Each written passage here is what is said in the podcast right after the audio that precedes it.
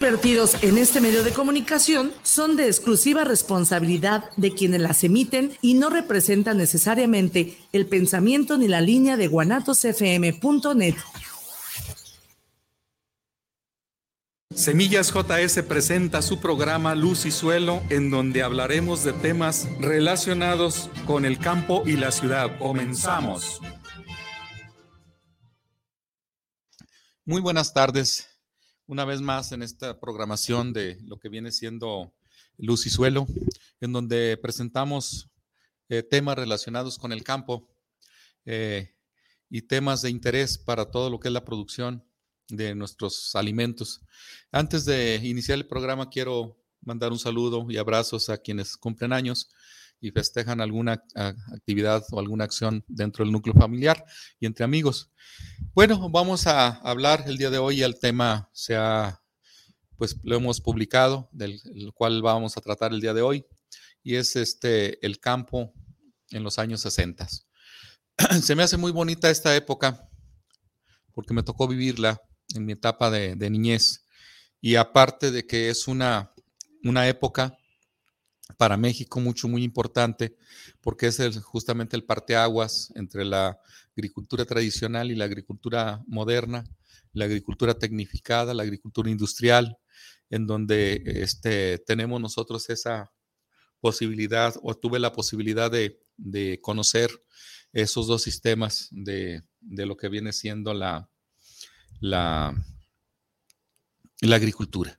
Eh, tenemos nosotros una época este, eh, de transición en donde tenemos que eh, inicia una agricultura de ser ancestral, de conservación, de trabajar de una manera de la mano, de, con la naturaleza misma, eh, contemplando que nuestra producción que teníamos en esa época, aún todavía conservábamos esa tradición de, dejar descansar la tierra, la tierra se dejaba descansar, eh, en donde sembrábamos unas parcelas un año, otra parcela otro, otra, otra área, otra superficie, se dividía en dos partes. Eh, en un área se manejaba lo que es la, la agricultura y en la otra la ganadería. Eh, posteriormente se cambiaba el, esquema para poner la ganadería en una parte y la siembra en otra, y ese descanso de la tierra no era más de que eh, el recuperar los elementos perdidos nutricionales eh, que, que, los toma la, planta y que generalmente ya no retornan a lo que viene siendo a la parte del suelo. Ese sistema, aparte de la agricultura orgánica que se manejaba, puesto que todos los, eh, la nutrición era de lo que el suelo mismo tenía y de lo poco que se le agregaba como material orgánico, como los residuos de las cosechas anteriores o como también el excremento de los corrales donde eh, eh, se manejaban el, ¿cómo le llaman? El estabulado, o, o los corrales donde se conservaba el ganado durante la noche, donde ahí, este, ahí se juntaba todo prácticamente las heces, el excremento del, animal, eh, conjuntamente también con las partes eh, eh, de, residuos de, los alimentos que se les daban, puesto que eran alimentos de henos, o sea, rastrojos, este, pajas, zacate de pasto deshidratado o en verde, y todos esos residuos acompañados de lo que viene siendo la orina y el excremento, pues prácticamente iban a proporcionar una una mezcla de material orgánico que en su momento, una vez descompuestos, esta, estas, eh, una vez descompuesto todo este material, pues venían a formar eh, parte del fertilizante eh, orgánico que se, que se juntaba y se llevaba a las parcelas, que se distribuía de una manera homogénea. Recuerdo bien que partíamos nosotros con nuestras carretas, llevando todo ese, ese fertilizante a, a la, a la parcela, eh, ese material orgánico, lo dejábamos en pilas eh, equidistantes cada 5 metros, cada 10 metros una pila, considerando que al momento de distribuirla con la pala íbamos a cubrir el 100% de la superficie, eh, para posteriormente pasarle con este arado pero obviamente eran arados de tiro con tiro animal, ya sea este, caballos o mulas, burros o, bueyes. En mi caso nunca trabajamos con, con, caballos ni mulas, trabajamos con yunta de bueyes. Este, aprendí muy bien a manejar lo que es la yunta de bueyes, el uncir, el uncir la, la, los, a los bueyes, conocía bien las herramientas y útiles que teníamos. Hablamos nosotros de lo que viene siendo el arado como tal. En el arado teníamos la cadena que pegaba el arado hacia el yugo, el barzón, que era el que adhería lo que es la cadena al, yugo, el yugo mismo, que era el que conectaba a los bueyes, eh, las eh, coyundas, que eran unas correas de cuero para uncir eh, de los cuernos y, los, el yugo. Además de lo que viene siendo el otate, que era la puya para picarle al animal para que caminara y caminaba más recio o enderezara la, el camino para que no se fuera chueco. Y este, en fin, todas esas herramientas me tocó manejarlas, me tocó repararlas, este, coser coyundas cuando se rompían, principalmente si no las tenía uno cuidado y las dejaba uno en el campo, se remojaban y a veces los perros las roían porque eran, pues muchas veces las coyundas no precisamente estaban curtidas, sino era vil cuero que remojado, pues el animal lo, lo, trataba de tragar.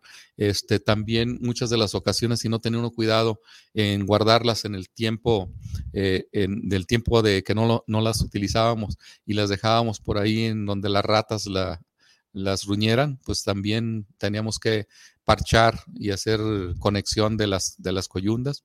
El barzón, el barzón que generalmente era de, cuero, de cuero sin, sin curtir, eh, para que durara más. También teníamos, debíamos de tener cuidado para que conservarlo como tal, sin eh, que no se, no se mojara para evitar este, el ablandamiento y la eh, flexibilidad de este, de este el barzón. También podía ser a, barzón de soga, de isle. En fin, este, eh, hacer la punta a los otates para acomodar la puya o el chuzo.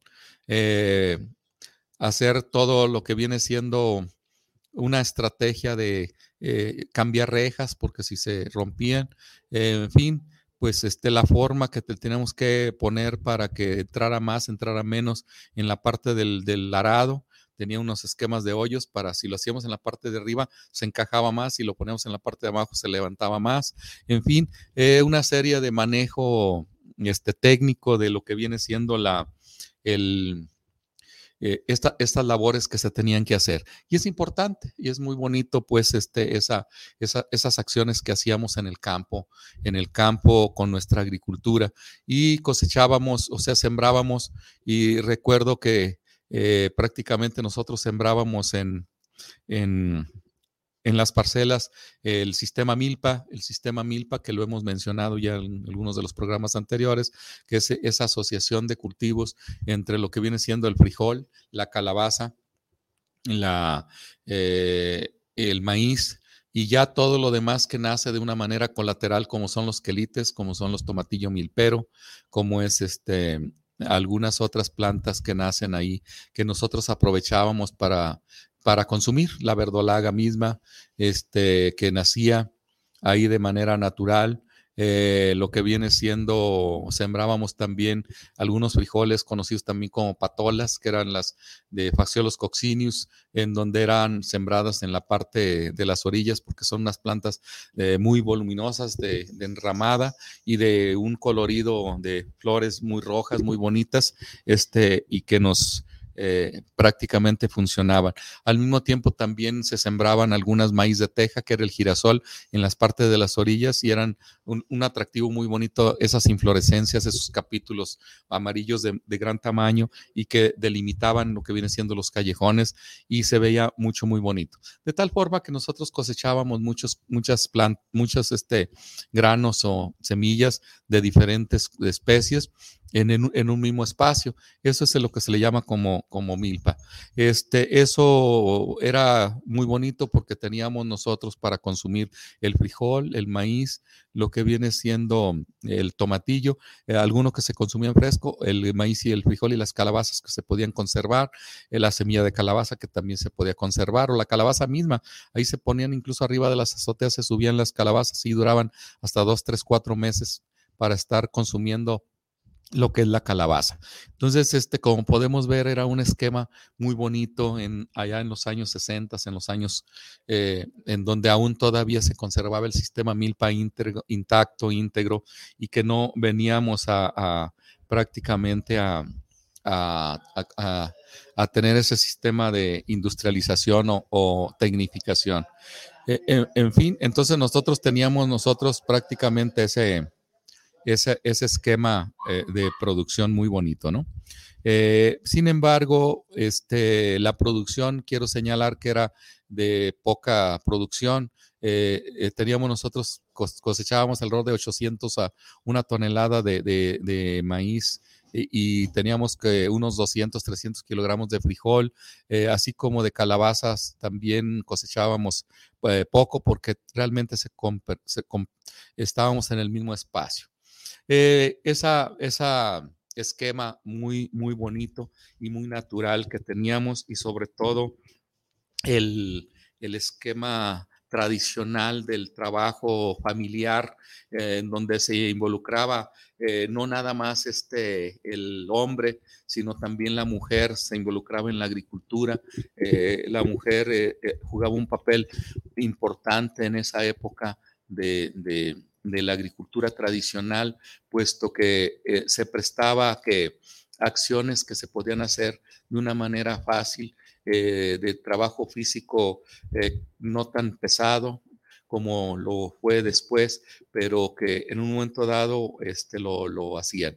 Y esa forma de trabajar pues era parte de la convivencia entre la familia y, todo lo demás. Este, ya cuando viene lo que es el, los cambios en, los años, en los años 60, este, ya que vienen fuertemente el cambio de la industrialización y de lo que vienen siendo ya las técnicas que se utilizaban en otros países eh, mucho más 20 o 30 o 40 años atrás, eh, que, ya se habían desarrollado, como en la, la, la agricultura industrializada en, Inglaterra y en Estados Unidos, y un vecino de, nosotros, pero que sin embargo no, no, no llegamos a desarrollar nosotros todavía esas técnicas. Para ello, en esos años 60 ya lo que viene siendo todo el valle de, de, California, en Estados Unidos, pues ya prácticamente iban de regreso hacia lo que viene siendo la agricultura tradicional de nuevo, cuando ya habían hecho muchas actividades de forma tecnificada y de forma de unicultivo y hasta cierto punto ya habían contaminado muchos de sus, de sus suelos y muchas de las, de las partes donde se había modificado la agricultura tradicional a la, agricultura moderna, a la agricultura, a la agricultura este, industrializada. Y sobre todo en, en, el caso de maquinaria, en el caso de eh, los fertilizantes, en el caso de los eh, eh, insecticidas, fungicidas y todos esos productos que ya se utilizaban en aquellas regiones.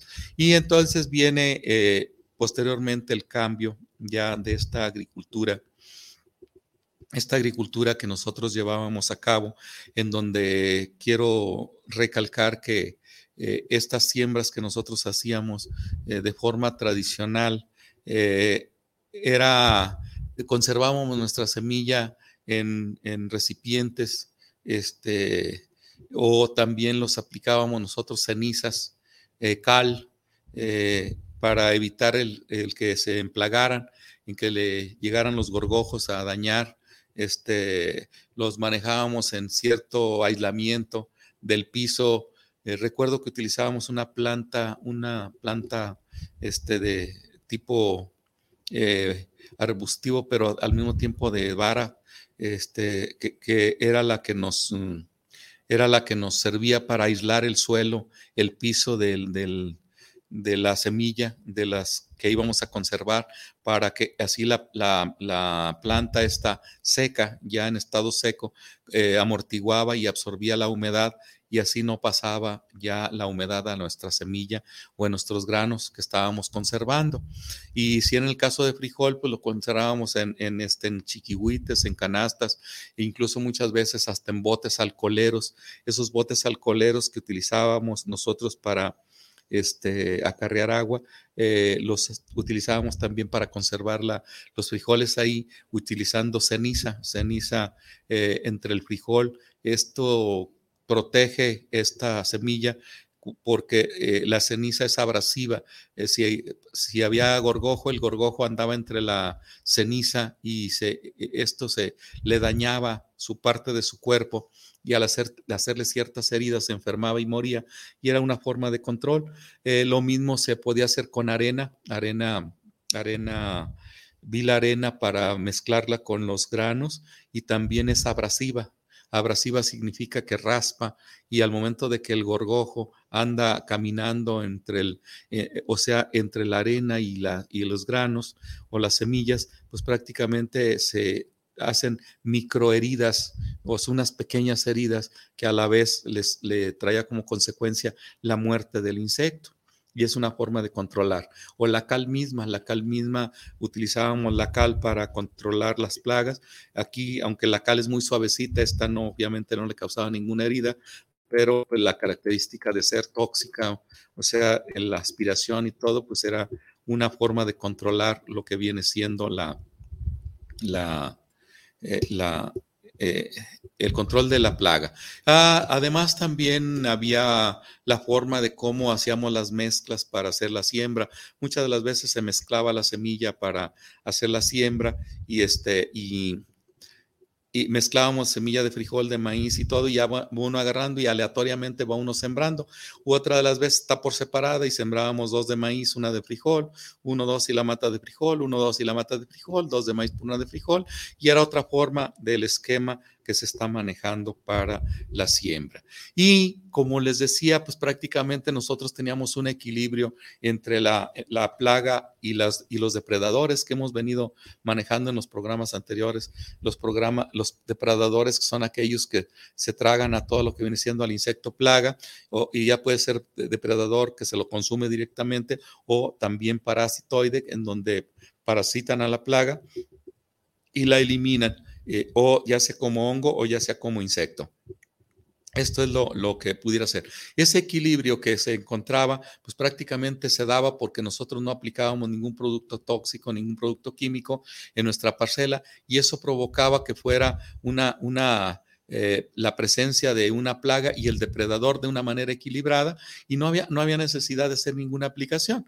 Lo mismo en plagas de suelo. Sabemos nosotros que la gallina ciega no es prácticamente en sí una plaga. La gallina ciega lo que hace es que descompone la materia orgánica eh, y es una, un elemento que puede ser desde un punto de vista ecológico favorable puesto que traga material orgánico eh, y lo, más bien material en descomposición, lo traga y lo descompone ya directamente y lo deja listo para la, para la asimilación de la planta.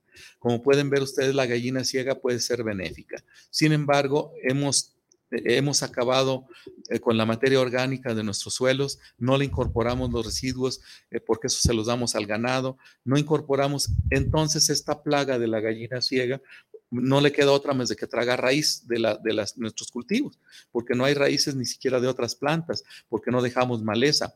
Eh, no dejamos materia orgánica en descomposición en el suelo, de tal forma que la gallina ciega pues tiene que alimentarse de algo. Y esto es que ruñe eh, la, la, la, raíz para que esta raíz entra en descomposición y entonces es cuando la traga y es cuando tenemos nosotros la plaga. Sin embargo, cuando nosotros lo hacemos de una manera sustentable, ahí en nuestra misma parcela tenemos material residuo vegetal en descomposición y definitivamente podemos sostener gallina ciega presente en nuestro cultivo y no causar ningún problema porque no va sobre la raíz como, como parte viva, sino más bien por el material orgánico en descomposición. En ausencia de este, pues obviamente va a echar mano de la raíz y esa es la, situación que tenemos nosotros contemplándola.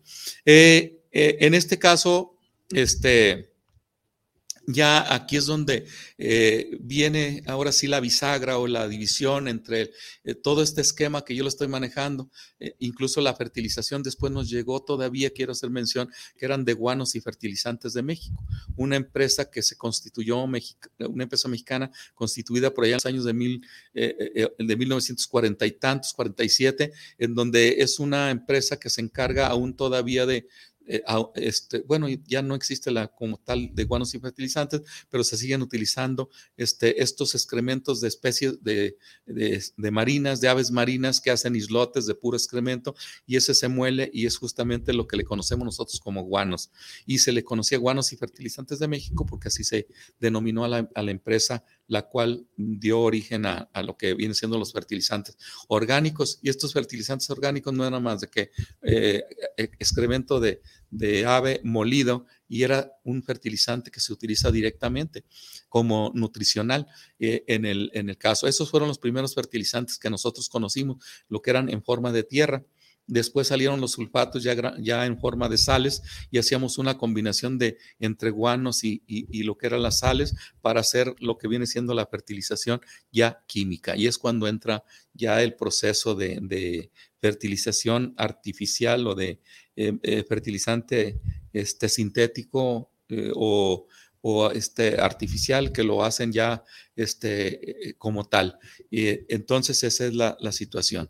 Vamos a, vamos a, hacer estas acciones de, de, manejar este tipo de brinco que da de la fertilización orgánica la fertilización orgánica, pero ya con cierto manejo de este producto ya envasado este, ya procesado, en donde ya está molido, está más asimilable por la pequeña partícula que ya vienen tamices, esa, esa es, más fácil, es más fácil de digerir de manera inmediata por nuestra planta. Sabemos nosotros que las plantas van tomando los nutrientes de acuerdo a la posibilidad de, de, de, adquirirlos del suelo. Si sabemos nosotros que lo hacemos, entre más grande sea la partícula, más lentamente va liberando los elementos. Si está bien tamizada o, o está mucho muy hecha polvo, pues prácticamente hace contacto con la humedad y ya estamos hablando de, de, nutrición directa.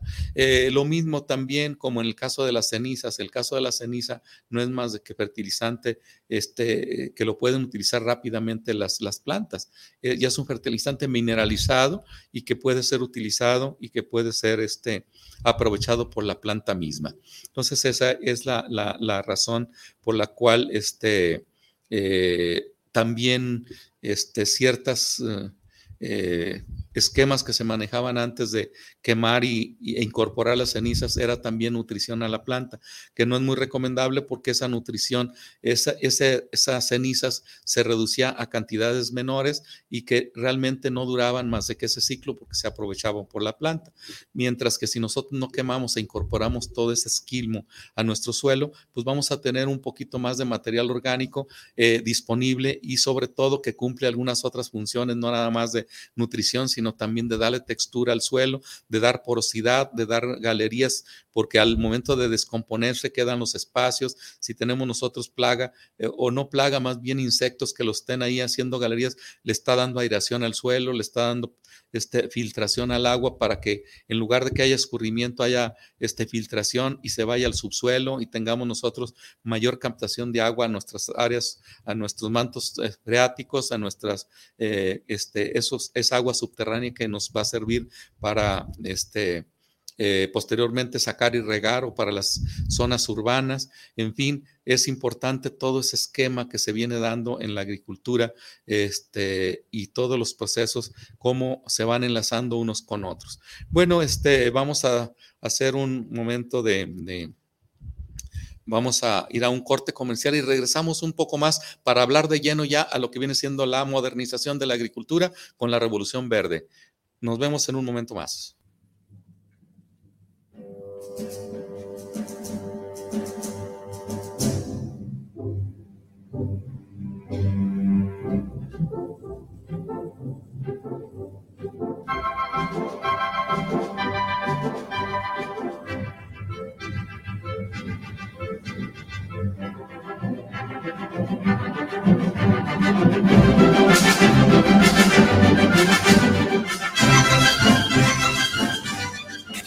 Ahora puedes sintonizar Guanatos FM desde Estados Unidos, sin internet ni aplicaciones. Solo llama al 605-477-9470 y podrás conectarte a tu estación favorita.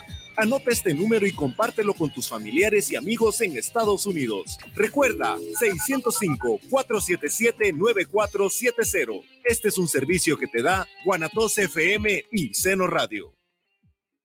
Estás en guanatosfm.net. Nunca fue tu prioridad. Amigos de Guanatos FM, soy su amigo Ricardo Caballero. Les mando un saludo a toda la gente que hace escuchar Guanatos, no le cambies. tengo que asimilar. Las mejores guzguerías, ven y saborealas solo en la Guzgue de Guanatos FM. Contamos con hamburguesas de rachera, hawaiana y de tocino, papas a la francesa, salchipulpos, salchitacos, biónicos, crepas y mucho, mucho más. Estamos ubicados en calle Fermín Riestra, número 1273, entre Pavo y Federalismo. Haz tus pedidos al número 33 33 33 0340. Entrega a domicilio con área limitada o búscanos en Didi Food como la Guzgue de Guanatos FM. ¡Te esperamos!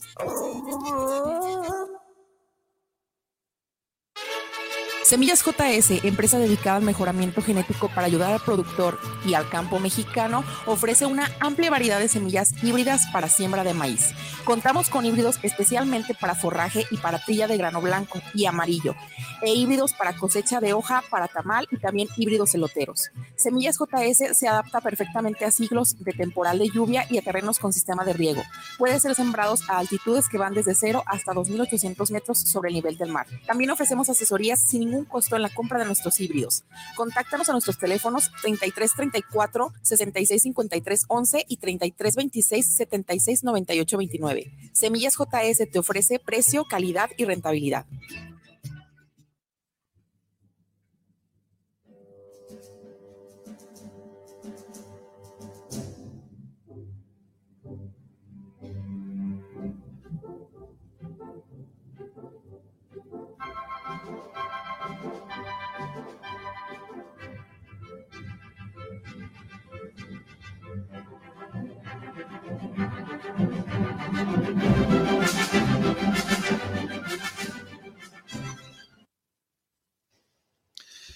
Continuamos.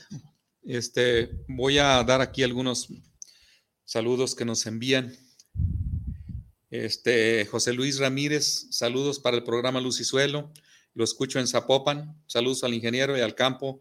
y el campo de esos años era un campo más puro. Sí, precisamente era un campo más limpio de, productos químicos, más este, con equilibrio ecológico y todo lo demás. Tenemos también este, un saludo a José Luis por su comentario. Arturo Fernández, quiero enviar un saludo desde Ciudad Guzmán para el programa de, la, de Semillas JS, me lo recomendaron. Un saludo, Arturo Fernández, y allá está Ciudad Guzmán a todos los amigos. Eh, el ingeniero Rodolfo Mora, saludos desde Calera, Colima. Un gran saludo para el programa de Semillas JS. Yo no me lo pierdo, su programa semana a semana, pendiente de, eh, eh, pendiente de la segunda parte del programa. Este, bueno, pues este ingeniero Rodolfo, Rodolfo Mora, estamos atentos y qué bueno que nos escuchas y estamos, este, nos puedes enviar algún tema en especial que te interese e incluso invitarte, si es posible, al programa. Este es tu, programa también y podemos compartirlo. Emanuel eh, Rodríguez, saludos desde Guasave, Sinaloa. Un gran saludo al ingeniero Sánchez, pendientes en Semillas JS.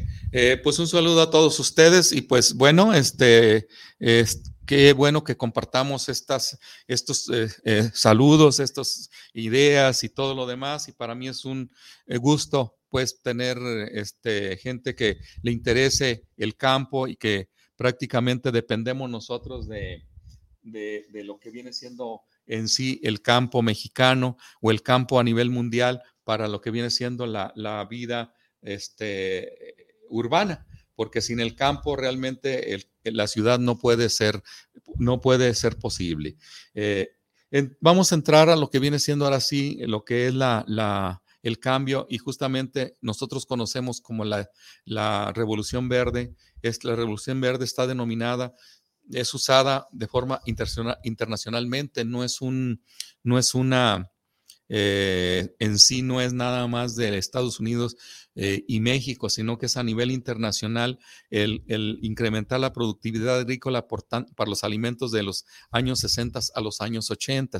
Eh, hay que contemplar que en el caso de, la población mundial viene a partir de lo que viene siendo las revueltas de la, en México, lo que son la, Revolución Mexicana, este, la, por, la revolución, o sea, eh, cómo, cómo faltaban alimentos, pero al mismo tiempo que faltaban alimentos, también la población no crecía y no crecía precisamente por tanta revuelta, por tanto problema de salud, por tanto problema de alimentación, y eso hacía que hubiera una, una menor, un menor crecimiento de la población a nivel de, México. Y esto no precisamente es a nivel de México, sino también viene la, la Primera Guerra Mundial, la Segunda Guerra Mundial, por, allá en los años de los 20 y luego los años 40, 40 y tantos, 46, viene la, Segunda Guerra Mundial y eso hace que eh, se detenga un poquito todo lo que viene siendo los procesos productivos. Recuerdo que hay un, hay un el, apóstol del maíz que es este Severino Domínguez, este descendiente de José Ortiz de Domínguez, y que este era, no era ingeniero agrónomo, sino era un hacendado eh, aquí en, en México que tenía interés para la producción de alimentos y justamente le decía a Venustiano Carranza cuando era presidente, por ahí posterior a, Madero, en los años 2014, de, perdón, 1914, en donde era este presidente eh, este Venustiano Carranza, eh, le decía que había que desarrollar y hacer crecer la productividad, porque si no, ¿de qué iban a vivir? De guerra no podían ni de armas, no, no iban a alimentar a la población y eh, propuso un plan de enseñanza en agronomía para los productores de capacitación y el presidente le proporciona un, vagón, un vagón de, de tren para hacerlo escuela. Entonces el vagón escuela incluso estaba denominada escuela de agricultura en ese vagón este, y había eh, pláticas que daban a los productores para que se enseñaran a elegir sus, su semilla, cómo cuidarla, cómo protegerla, este, cómo clasificarla, cómo hacer sus pruebas de germinación, cómo para producir alimentos en el, campo mexicano. Eh, entonces, eh, se considera que creció la población fuertemente a partir de esa época, después de la postrevolución, empezó a, a venir la tranquilidad y la productividad y eso trae como consecuencia que la gente ya piensa, en esa tranquilidad piensa en reproducirse ya con esa tranquilidad empiezan a tener hijos porque dicen, no, ya tengo capacidad para alimentarlos, ya hay pasividad, hay tranquilidad en el país y empieza a aumentar la población. Pero entonces esa población que va creciendo requiere de producir más alimentos y llega un momento en que son insuficientes los que se generan y es por eso que se da la revolución verde por, eh, eh, debido a las, esas predicciones de Malthus en donde señalaba que la población crecía aritméticamente eh, perdón, la, productividad crecía aritméticamente y la población geométricamente. Esto significa que la, producción era 1, 2, 3, 4 y la población era 1, 2, 4, 8, 16. O sea, esos son lo que se refiere geométricamente de tal forma que predecía cierta hambruna por falta de alimentos.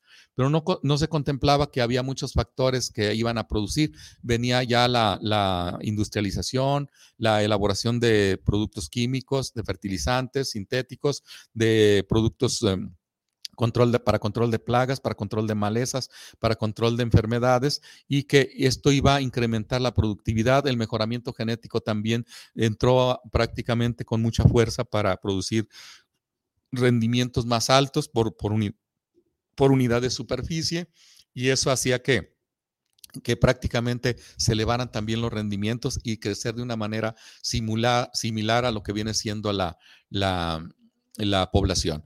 Posteriormente, eh, después ya de los años 70, los, de, los, de los 80 en adelante, vino la control de, de la natalidad que se maneja a nivel de nuestro país para que tengamos, que haya menos, menos población, incrementar los rendimientos y bajar la población, el índice poblacional. Y eso se viene dando. Entonces es por eso que se considera una revolución verde a nivel internacional, porque es incrementar la productividad y esto procede entre los años 60 y 80, en donde prácticamente lo manejan en los Estados Unidos y México a través de la Fundación, de la Fundación Rockefeller y que eh, hay intercambio de científicos estadounidenses en nuestro país, en donde está Norman Burlock, en donde este eh, eh, se vino a trabajar a México y lo consideró su segundo país, eh, que trabajó con trigos principalmente en el mejoramiento genético y sacaron los primeros, las primeras variedades, pero al mismo tiempo también eh, científicos mexicanos eh, en el mejoramiento genético lograron los primeros híbridos por allá en los años de 1950, 1948 sacaron los primeros híbridos de maíz, que, se, que son los que se que se empezaban a, se empezaban a producir en, en el caso de, de, nuestro país. Y eso, esa situación, pues vino prácticamente a, a, a modificar y a cambiar prácticamente todo, todo nuestro esquema, nuestro esquema prácticamente productivo, eh, en donde se venían utilizando esos fertilizantes orgánicos que nosotros teníamos, fueron sustituidos por los fertilizantes sintéticos, como conocimos ya lo que viene siendo las ureas, los sulfatos y los nitratos, y, el, y ya los, el superfosfato de calcio triple, que eran los primeros que empezaron a entrar aquí en nuestro país y ya eh, fue a sustituir lo que viene siendo todos esos, eh, el aspecto este, orgánico. Eh, y definitivamente desplazaron muy fácilmente el, el, esquema que traíamos antiguamente, porque era tan eficiente el producto que se utilizaba, los fertilizantes químicos, tan eficientes que prácticamente que con una cucharadita sopera le aplicábamos por planta y prácticamente teníamos una, una respuesta muy, muy fuerte para el rendimiento, cosa que antes tenemos que echarle entre dos o tres kilogramos de materia orgánica a una planta para que nos diera cierto, cierta productividad.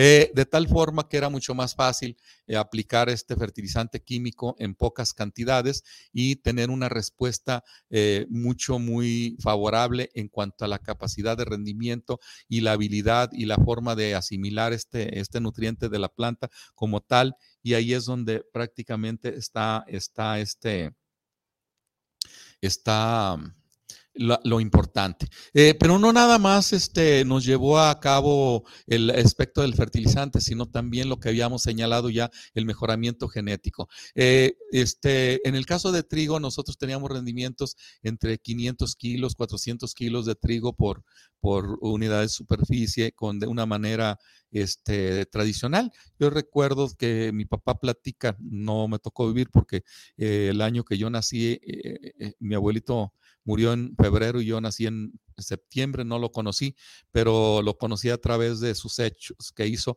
y los comentarios de mi papá que sembraban trigo, lo sembraban al voleo, sembraban todo, lo cosechaban, tenían, es más, todavía existe una piedra ahí eh, que, que, la jalada por, por, por bueyes y para desgranar el trigo y los rendimientos prácticamente eran bajos. Y los trigos eran altos, eran de porte muy alto, eh, por allá en los años 60, pero eh, una vez que llegaron y se hicieron, hizo mejoramiento genético, eh, llegaron a las, las variedades enanas, en donde lograban crecer entre 90 y 1,20 de altura.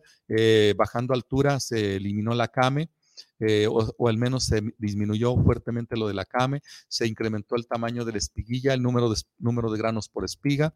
En fin, estos incrementos se fueron a dar hasta cuatro o cinco veces más de rendimiento, de irse hasta cuatro o cinco toneladas por hectárea en un periodo muy corto con estas variedades mexicanas, que una vez, que incluso trascendieron, trascendieron a, a, los, a los mm, al, de forma internacional porque esas variedades mexicanas este, fueron llevadas a otros países, tal es el caso de, eh, Pakistán, eh, un país con mucha hambre eh, en su momento y que por allá en esos años este, había un embajador llamado de apellido Álvarez Melo, que fue embajador y que llevó los trigos mexicanos este, allá para Pakistán y, se incrementaron los rendimientos abatiendo la hambruna, poniéndole a este embajador, este mexicano, el segundo padre de la patria, nomás para que se den una idea de la magnitud o la importancia del mejoramiento genético de estas plantas, que aunque él como embajador no, no desarrolló las variedades, pues las llevó a otro país y teniendo mucho éxito. Fue de la forma que eh, se fueron internacionalizando lo que viene siendo eh, estas variedades y a raíz de ahí, este, aquí en México se implementa el CIMIT, el Centro Internacional de Mejoramiento de Maíz y Trigo. Eh, el trigo por sus variedades mejoradas y el maíz por su centro de origen, en donde encontramos la mayor diversidad de, razas y de variedades y que el Centro de, Mejoramiento de Maíz y Trigo, pues es este, aquí está en México, pero es internacional. En este sentido. Y este, entonces, aunado a la fertilización y aunado a los programas de mejoramiento genético, pues vino a dar lo que viene siendo esa revolución de, altos rendimientos en la productividad. Y así tenemos nosotros este, prácticamente este, esta, esta situación. Eh, y no nada más se trabajó con mejoramiento genético en, trigo, sino que fue en maíz, fue en frijol, fue en, otros cultivos, también se fue dando ya eh, el esquema de mejoramiento genético y, e incrementando. Una de las cosas, de las razones principales son que eh, justamente eh, esta de la revolución y todo trajo consigo otro factor importante en el caso de, de la, los unicultivos. Eh, prácticamente como aunado al mejoramiento genético y aunado a lo que viene siendo los fertilizantes, también entraron los herbicidas, los insecticidas. Y los herbicidas son selectivos. Eh, no es como ahora que hay eh, que, controlaban una, una, una, maleza así y otra no, sino acababan con malezas en sí, como eran, este, tenían en dos áreas lo que eran las herbicidas de hoja ancha y los herbicidas de hoja angosta. Si nosotros sembramos frijol, puedes echar para hoja angosta y controlar la hoja angosta. Si sembrabas gramíneas, pues echabas para hoja ancha. Y así de esa manera, pues estábamos utilizando. De tal forma que ese tipo, esa clasificación de herbicidas que eran eh, selectivas para hoja ancha y para hoja angosta, vinieron a divorciar a nuestro binomio ancestral que teníamos nosotros, que era el frijol y el maíz teníamos nosotros siete mil años sembrándolo este, de esa manera asociada y estos herbicidas vinieron a separarlos para siempre, eh, ya de manera definitiva, en donde ya quedaron nuestros híbridos, perdón, nuestros cultivos este, como unicultivo precisamente por los herbicidas. Ya no podíamos sembrar uno porque si no, no podíamos echar herbicida. Y de esa manera, pues se manejaron así los, la, esta, esta separación.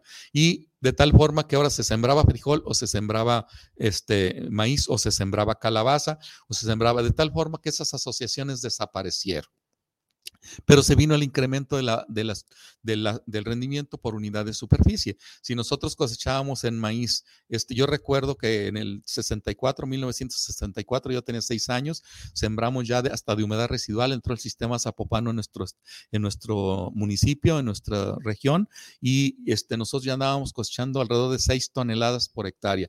Imagínense ustedes de cosechar una tonelada a cosechar seis toneladas, este, prácticamente nos sentíamos así como este, un brinco exageradamente grande y de productividad y de ganancia. Entonces ahí empieza el desarrollo económico para la población, en donde teníamos que este, contratar gente, eh, venían del sur de Zacatecas allá con Jalisco por la del Río, Moyagua y toda esa parte, este, venían a trabajar, eh, le decían el norte chiquito, ahí al, poblado de Palos Altos, porque era una productividad tremenda. Se venían a piscar desde el mes de finales de octubre y se iban a finales de enero. O sea, prácticamente eran este, eh, dos meses, casi tres meses piscando y ganaban su buen dinerito eh, relacionado con las piscas por la productividad misma que se tenían, esos rendimientos. Después entran la mecanización, las máquinas trilladoras, después plaza la mano de obra y se, y se acabó el norte pequeño, ¿no?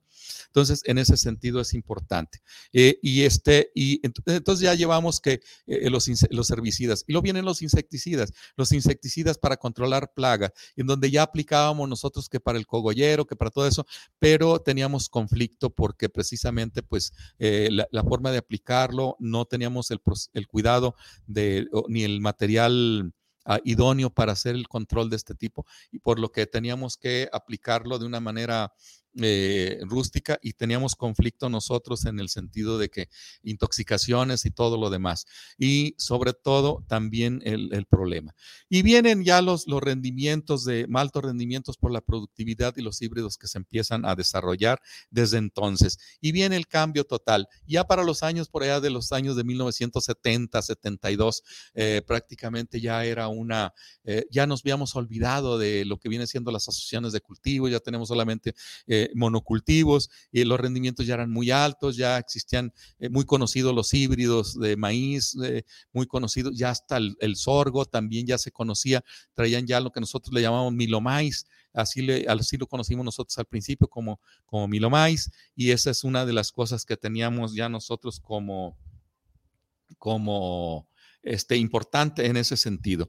Eh, eso, esa es la, razón por la cual este, ha habido ese cambio. Que hubo, hay problemas negativos con, estos cambios, claro, este, esto estamos viviendo ahorita, estamos viviendo las consecuencias de la revolución verde, puesto que cambió todo un esquema de, uso de suelo, de monocultivos, de las asociaciones, de pérdida de material orgánico, y ahora en estos años, a partir de los años 60 a la fecha, que estamos hablando ya más de 70, de 60 años, este, 60, sí, 60 años, eh, estamos hablando de una situación crítica porque estamos hablando de pérdida de suelo, de la calidad de suelo, que ahorita tenemos suelos artificiales, ya no tenemos suelo, el suelo ya no es el componente de hace 60 años, 60 años era el suelo, estaba bien equilibrado entre la materia orgánica, el aire, la, la, cantidad de aire y agua que tomaba. Ahorita tenemos prácticamente suelos inertes que los tenemos que mantener de forma artificial, eh, utilizando fertilizantes eh, químicos y, y fertilizantes este, orgánicos, fertilizantes en, vía nutricional, riego, foliar y todo, porque en el suelo no lo tenemos los nutrientes. Esas son unas de las desventajas con, la, con la, esta revolución verde, que se nos vino la avalancha, nos hizo cambiar todo el, el chip de lo que son los sistemas que traíamos y ahora tenemos un problema muy fuerte de plagas, de suelos pobres, eh, de, suelos que prácticamente tenemos que reconstruirlos y ahora vamos a la vamos de regreso. Lo que avanzamos en ese tiempo y que nos fuimos hacia adelante para la productividad, ahora vamos de regreso. Eh, tal es el caso de que el mismo CIMIT, que en su momento fue el promotor de las variedades y de los materiales genéticos mejorados para la productividad, ahora está manejando también otro esquema, como es el caso de la de la agricultura sustentable o que la agricultura de conservación para regresar y retornar a los esquemas anteriores que se tenían. Entonces, esa es la, esa es la, la, situación y es un tema que me gusta mucho, es muy interesante porque como historia tenemos prácticamente nosotros este, es, esa situación, eh, e, e, e, esa situación real, que dice uno, pues es historia, sí, pero es una historia que nos deja mucha enseñanza, incluso para, para trabajar en el futuro, para no cometer los mismos errores. Entonces aquí nosotros debemos de pensar en una agricultura de conservación, una agricultura híbrida, una agricultura donde, manejemos la, la, química y lo orgánico eh, para minimizar riesgos y tener una agricultura sustentable. Este, bueno, pues aquí le vamos a parar. Este, aquí tenemos nosotros el ingeniero Abel Ramírez. Saludos para el programa. Los escucho, les escucho desde eh, Cuyutlán, Colima. Saludos para el programa Luz y Suelo. ¿Cuándo puedo hablar? ¿Cuándo puedo hablar de, de los híbridos? Bueno, este, ¿cuándo puedo hablar? Eh, no sé si te refieres a que tú quieras hablar de híbridos, o sea que como invitado, tengo aquí el mensaje, ¿cuándo puedo hablar de híbridos? O puede hablar de híbridos. Este, eh, pues de cualquier momento podemos hablar de híbridos y si nos dicen específicamente de maíz o de algún otro cultivo. Eh, Gerardo Torres, saludos para el programa Luz y Suelo.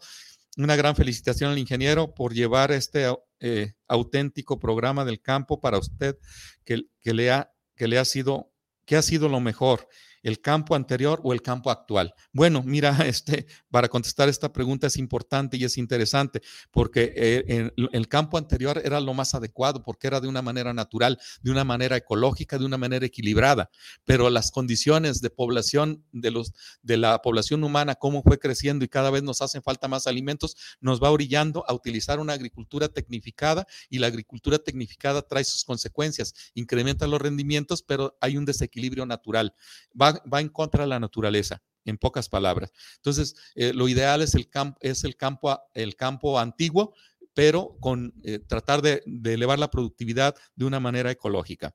Joel, Joel Navarrete, saludos. Escucho su programa en Colima. Saludos al ingeniero San, José Sánchez. Muchas gracias. Un saludo para ti, Joel. Pedro Alberto Romero, saludos desde Ciudad de México para el maestro José. Saludos. Muchas gracias, eh, Pedro, Pedro Alberto. Un saludo ya a toda la Ciudad de México. Pablo Alvarado, saludos, saludos Pablo, hasta allá, hasta Tenamaztlán, Jalisco, saludo para, para, para ti y tu familia. Entonces, bueno, despedimos el programa, ya estamos sobre tiempo. Gracias, eh, ingeniero Israel, por eh, eh, este, conducir el programa y bueno, o más bien por controles y nos vemos la próxima semana. Muchas gracias, hasta pronto.